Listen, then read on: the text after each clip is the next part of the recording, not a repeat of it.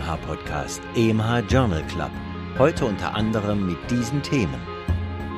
Klinische Informationen zu den Affenpocken. Erstlinientherapie beim Typ 2 Diabetes mellitus, Metformin oder Glyphlozine. Umweltgifte und chronische Niereninsuffizienz.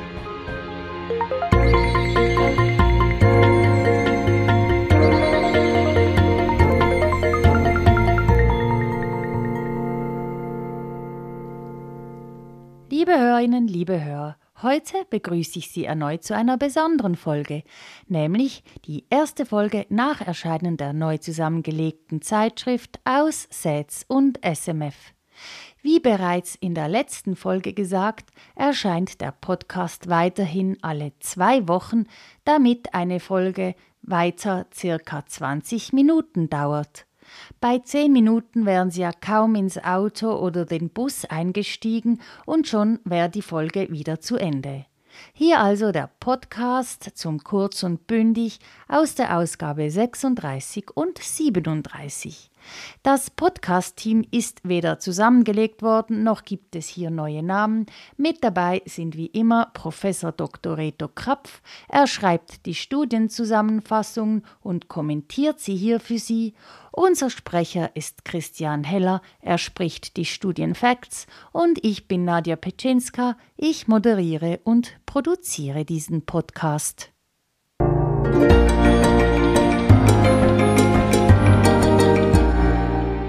Praxisrelevant.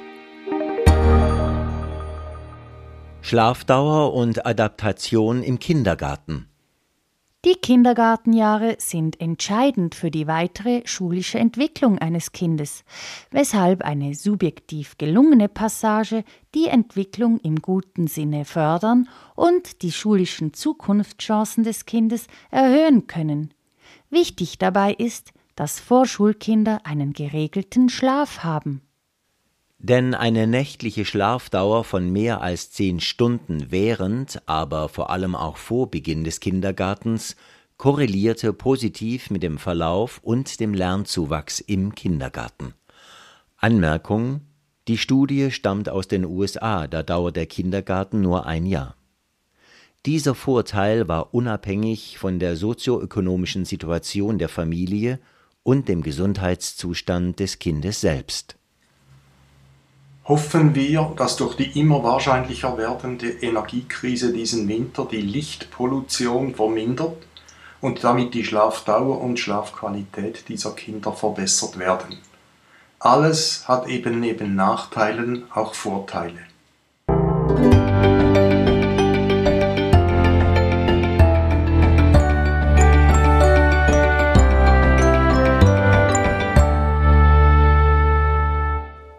Schlaganfälle. Abnahme bei über 55-Jährigen, aber Zunahme bei unter 55-Jährigen. Im Süden Englands, Oxfordshire, haben die Inzidenzen an Schlaganfällen in der Zeitperiode 2010 bis 2018 im Vergleich zu 2002 bis 2010 bei unter 55-Jährigen signifikant zugenommen während sie bei über 55-Jährigen abgenommen haben. In der Herzinfarktinzidenz und bei peripher arteriellen Erkrankungen wurden keine Unterschiede gefunden. Zwar waren die Schlaganfälle bei unter 55-Jährigen mit Adipositas, Nikotinabusus, Hypertonie und Diabetes assoziiert, aber die Unterschiede blieben auch in einer Subgruppe ohne diese Risikofaktoren signifikant bestehen. Was geht hier wohl vor? Interessant ist die Beobachtung, dass die Schlaganfallhäufigkeit vor allem bei Personen unter 55 Jahren zunahm, die in verantwortlicheren Positionen arbeiteten, nicht aber bei Leuten mit einer eher einfacheren beruflichen Tätigkeit. Geben wir den Risikokonstellationen bei jüngeren Individuen deren Behandlung ja dann Jahre bis Jahrzehnte bis zur Realisierung eines Nutzens braucht, zu wenig Beachtung? Sind wir gleichzeitig eventuell bei Patientinnen und Patienten mittleren Alters sensibilisierter? Eine interessante Hypothese ist, dass Kinder aus einer In-vitro-Fertilisation oder Zeugung Jahrzehnte, das heißt 40 bis 50 Jahre danach, eine erhöhte kardiovaskuläre prämature Morbidität aufweisen könnten. Die Zahl der durch In-vitro-Fertilisation geborenen Individuen dürfte im Vergleich der beiden Zeitperioden deutlich zugenommen haben.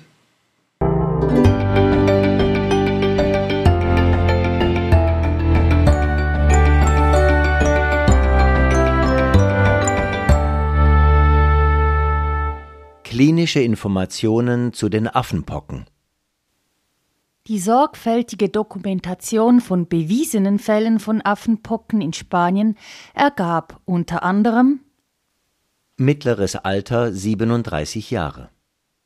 Jede zwölfte Infektion betrifft heterosexuelle Männer oder Frauen. Die mediane Inkubationszeit beträgt sieben Tage, die mediane Zeit vom ersten Auftreten der Pusteln bis zur Verkrustung aller Effloreszenzen beträgt zehn Tage. Der Nachweis in den Pusteln gelingt praktisch zu 100 Prozent. Gemäß Amplifikationszyklen bis zum positiven PCR-Nachweis, ein semi-quantitativer Parameter, ist die Viruslast in der Haut höher als an anderen Stellen, beispielsweise im Pharynx, mittlere CT-Werte 23 versus 32. Läsionen der Haut kommen uniform vor, bei 80 Prozent auch anogenital, inklusive Proktitis, bei gut 40 Prozent auch oral oder perioral, mit oder ohne Tonsillitis. Man muss angesichts der steigenden Fallzahlen die Möglichkeit eines Affenpockeninfektes niederschwellig in Betracht ziehen wobei eine Diagnostik aus Hauteffloreszenzen am erfolgreichsten ist. Eine klinische Inspektion der genannten Orifizien ist darüber hinaus unverzichtbar.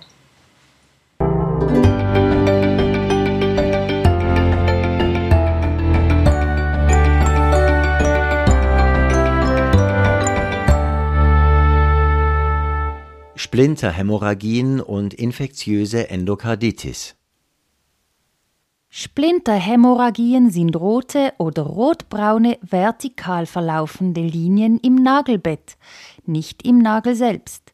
Sie gelten seit langem als ein Zeichen einer infektiösen Endokarditis, sind aber nicht Bestandteil der Duke-Kriterien. Wie hoch ist die diagnostische Wertigkeit des Nachweises von Splinterhämorrhagien heute?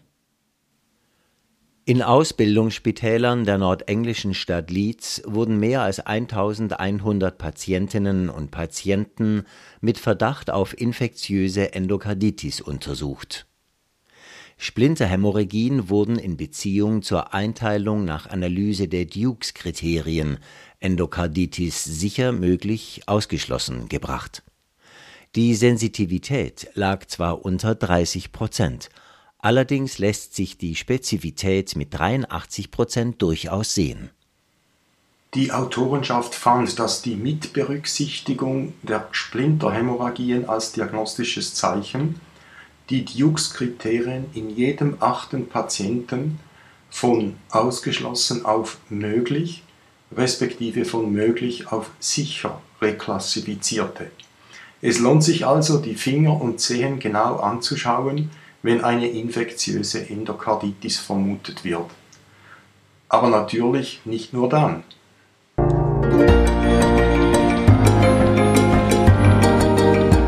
Für Ärztinnen und Ärzte am Spital.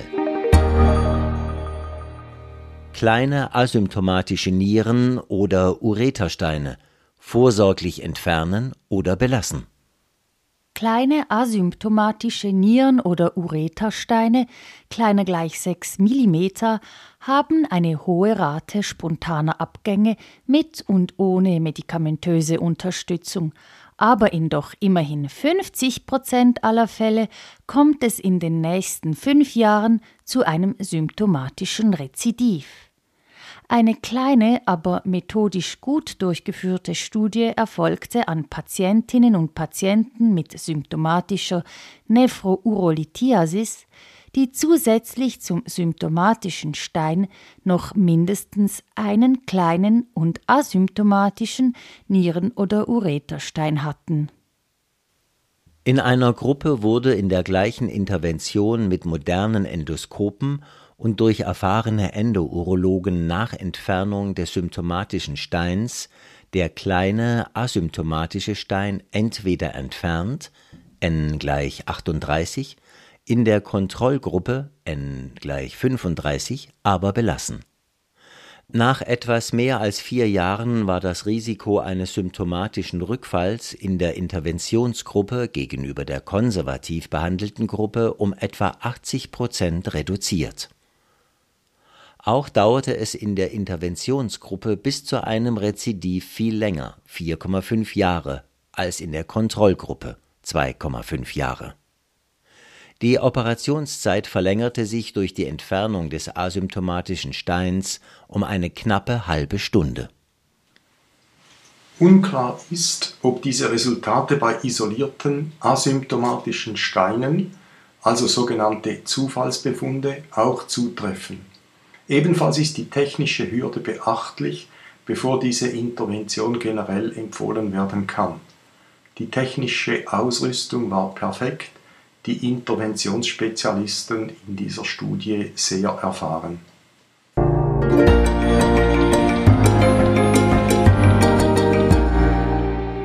Fokus auf Heute richten wir unseren ersten Fokus auf Depressionen bei Adoleszenten. Schwerere depressive Episoden bei Kindern sind selten, unter 1% Prävalenz, steigen in der Adoleszenz vor allem bei Mädchen aber deutlich an. Die Gründe sind unklar, vermutet werden soziale Stressfaktoren, hormonelle Auslöser, Herausforderungen der Selbstfindung vulnerable ZNS-Entwicklungsphasen. Emotionale Störungen und Depressionen aller Schweregrade sind am Zunehmen und/oder werden vermehrt diagnostiziert. USA 2011 8 Prozent, 2016 13 Prozent. Depressive Episoden in der Adoleszenz korrelieren mit solchen im Erwachsenenalter 40 Prozent der Inzidenzen lassen sich durch genetische Faktoren mit erklären. Warnsymptome sind Traurigkeit oder Reizbarkeit, Interesse und Lustlosigkeit, Zunahme oder Abnahme von Appetit oder Gewicht, Insomnie oder Hypersomnie, Veränderungen der psychomotorischen Aktivität, Schuldgefühle oder Gefühle der Wertlosigkeit, Konzentrations- und Denkstörungen, rezidivierende Todes- oder Suizidgedanken. Frühe Erkennung und Interventionen sind prognostisch sehr wichtig.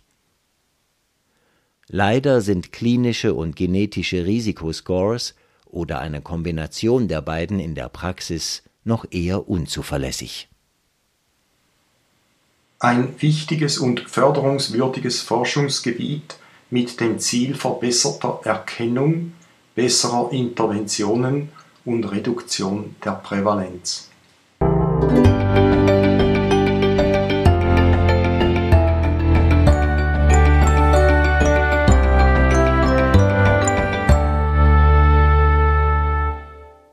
Unseren zweiten Fokus richten wir auf das Herpes simplex Virus Typ 1 und seine Evolution. Das doppelsträngige DNA-Virus infiziert, meist in der Kindheit, mindestens zwei Drittel der Weltbevölkerung. Rezidivierende Reaktivierungen des in sensorischen Neuronen hibernierenden Virus, meist nach psychologischen und physischen Stresssituationen, sind typisch – Stichwort Fieberbläschen. Neutralisierende Antikörper und die zytotoxische T-Zellantwort verhindern eine substanzielle Virämie bei immunkompetenten Menschen. Immunsuppression und menschliche DNA-Varianten bei anderweitig intakter Immunlage sind mit schweren Verläufen und systemischer Virämie assoziiert. Ein Beispiel ist der sogenannte Toll-like-Rezeptor-3-Mangel, der zu tödlich verlaufenden Herpesenzephalitiden prädisponiert. Aufgrund von DNA-Analysen in menschlichen Zähnen respektive in Zahnwurzeln, gefunden an Ausgrabungsorten, dürfte das Virus vor gut 5000 Jahren erstmals den Menschen befallen haben, nämlich während der Migration von Eurasien nach Europa. Übrigens, mit einer ähnlichen Methode konnte in diesem Jahr auch nachgewiesen werden, dass das genomisch moderne Bakterium Yersinia pestis aus dem an der Seidenstraße gelegenen Kirgistan stammt. Die Weiterverbreitung wurde durch lokal verdichtete Populationen gefördert, wobei der aus Eurasien importierte Brauch des Küssens, sozial und sexuell motiviert, wohl entscheidend gewesen sein dürfte. Übrigens, der römische Kaiser Tiberius, der in den Jahren 14 bis 37 nach Christus herrschte, wollte das Küssen als Infektionsprophylaxe verbieten lassen wie erwartet natürlich ohne großen Erfolg.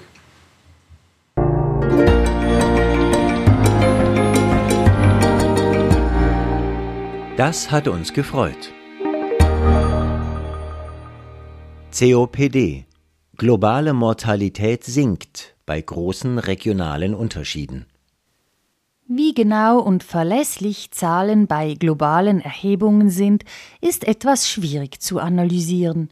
Trendmäßig scheint es aber in Bezug auf die chronisch obstruktive Lungenerkrankung, die COPD, wirklich Grund zur Freude zu geben. Weltweit scheinen die Prävalenz in den letzten 30 Jahren um knapp 9 Prozent, die krankheitsbezogene Mortalität um knapp 42 Prozent und die Jahre mit krankheitsbezogener Behinderung um knapp 40 Prozent zurückgegangen zu sein. Die tiefste Todesfallprävalenz ist in Japan dokumentiert, 7,4 pro 100.000 Einwohner. Die weitaus höchste mit fast 183 Todesfällen pro 100.000 Einwohner und Jahr in Nepal. In Nepal dürfte nicht eine allgemeine Pollution der Umweltluft, sondern eher eine lokale das Hauptproblem sein. Wichtig dabei sind Rauchen und zum Teil offene Haushaltsverbrennungen unter anderem von Abfällen.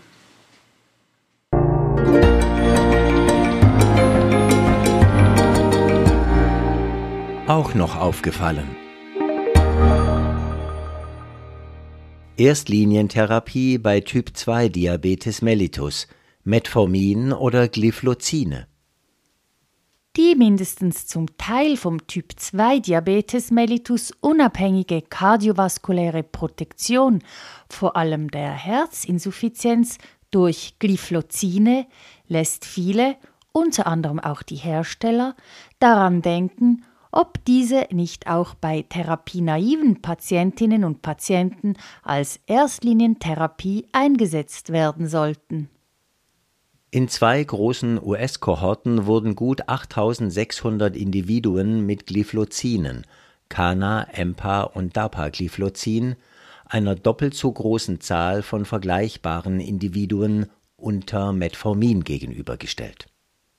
Die kardiovaskuläre Mortalität war in beiden Medikamentengruppen gleich. Die Glyphlozin-Gruppe hatte eine etwas geringere Rate an Herzinsuffizienzdiagnosen und der damit verbundenen Mortalität. Die Verträglichkeit beider Medikamentengruppen erwies sich wie erwartet als gut und vergleichbar, wenn auch die Glyphlozin-Patientinnen und Patienten vermehrt urogenitale Infekte erlitten. Das ganze beachtliche Spektrum des Metformin-assoziierten Nutzens wurde in dieser Studie nicht analysiert und ökonomische Betrachtungen fehlen. Kein Weg wird einer prospektiv randomisierenden Studie zur Klärung des Primus in der Erstlinientherapie vorbeiführen.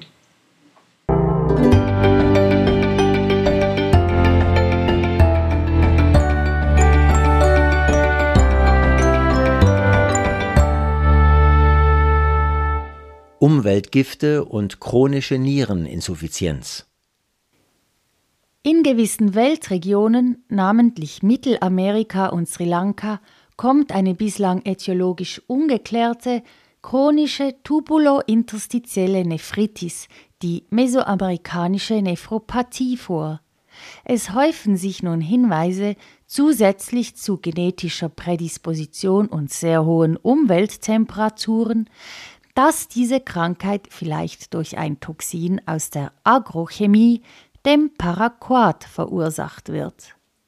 In Europa kennt man die sogenannte endemische Balkannephropathie, ebenfalls eine chronische tubulointerstitielle Nephropathie, die seit gut 60 Jahren bekannt ist und vor allem am Unterlauf der Donau vorkommt. Ihre Ursache ist die Toxizität der Aristolochiasäure aus der Osterluzei, einem Unkraut, das beim Getreideanbau häufig in den Feldern wächst. Die Erkrankung entsteht oder entstand durch den mehrjährigen Konsum von entsprechend kontaminiertem Brot. Im ersten Fall sind agrochemische Produkte wahrscheinlich ursächlich beteiligt. Im zweiten Fall sind die Erkrankungen Folge davon, dass die Bauern im Donaudelta sich aus finanziellen Gründen Unkrautvertilger nicht leisten konnten.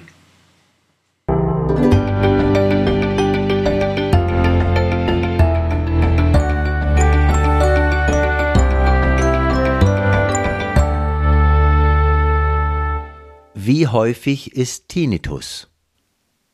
In einer systematischen Literaturreview wurde gefunden, dass 14 Prozent aller Erwachsenen einen Tinnitus aufweisen, 2 Prozent leiden an einer subjektiv definierten schweren Form. Die jährliche Inzidenz, also das Neuauftreten eines Tinnitus, wird auf 1 Prozent einer erwachsenen Allgemeinbevölkerung geschätzt. Die Erkrankung hat keine Geschlechtsprädilektion, nimmt aber mit dem Alter progressiv zu. 10% Prävalenz bis 44 Jahre, zwischen 45 und 64 Jahren 14% ab 65 Jahren 24% Tinnitus ist also ein zahlenmäßig großes Gesundheitsproblem und verdient entsprechende gesundheitspolitische Schritte. Nicht zuletzt die bessere Erforschung von Ursachen und Interventionen und natürlich auch der Präventionsmöglichkeiten.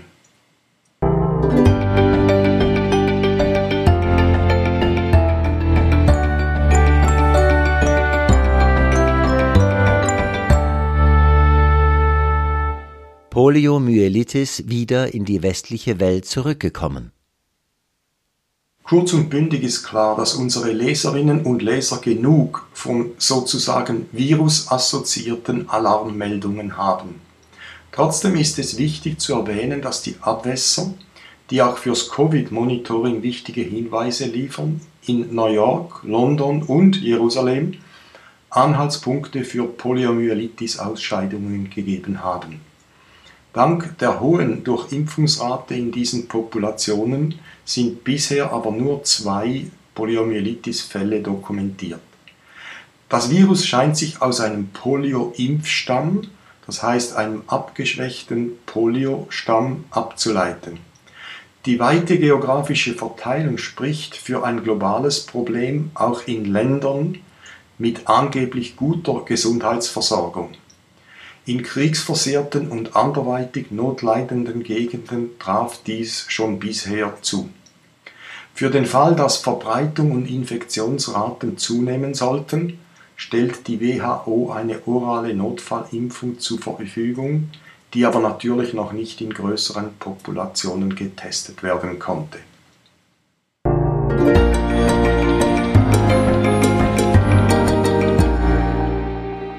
Sommerthema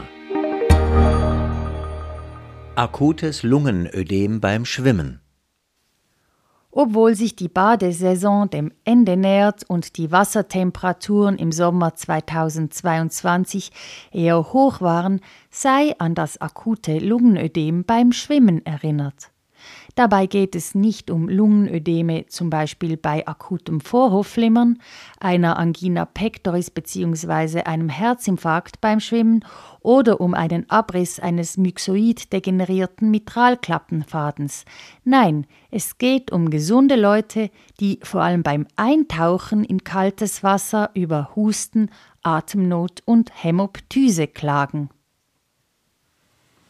Aufgrund der offensichtlich zunehmenden Attraktivität von Schwimmevents in kaltem Wasser, ja sogar Eiswasser, könnte das Problem schnell relevanter werden, auch bereits im Rest des Jahres 2022. Verschiedene Mechanismen kommen in Betracht.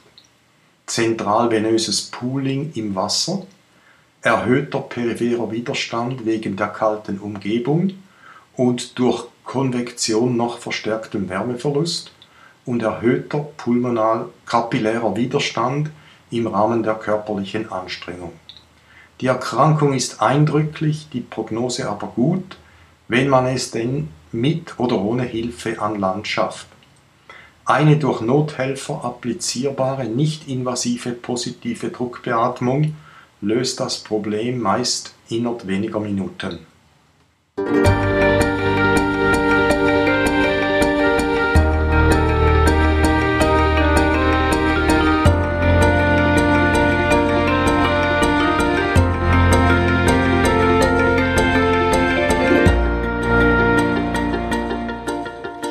Schon sind wir am Ende dieser Folge des EMH Journal Club angelangt. Schön, dass Sie mit dabei waren. Wenn Ihnen unser Podcast gefällt und Sie sicher auch keine Folge verpassen wollen, dann würde ich Ihnen empfehlen, den Podcast zu abonnieren. Sie finden ihn unter EMH Journal Club überall dort, wo es Podcasts gibt. Auch freuen wir uns natürlich, wenn Sie ihn Ihren Kolleginnen und Kollegen weiterempfehlen. Die nächste Folge erscheint am 28. September. Bis dahin, machen Sie es gut.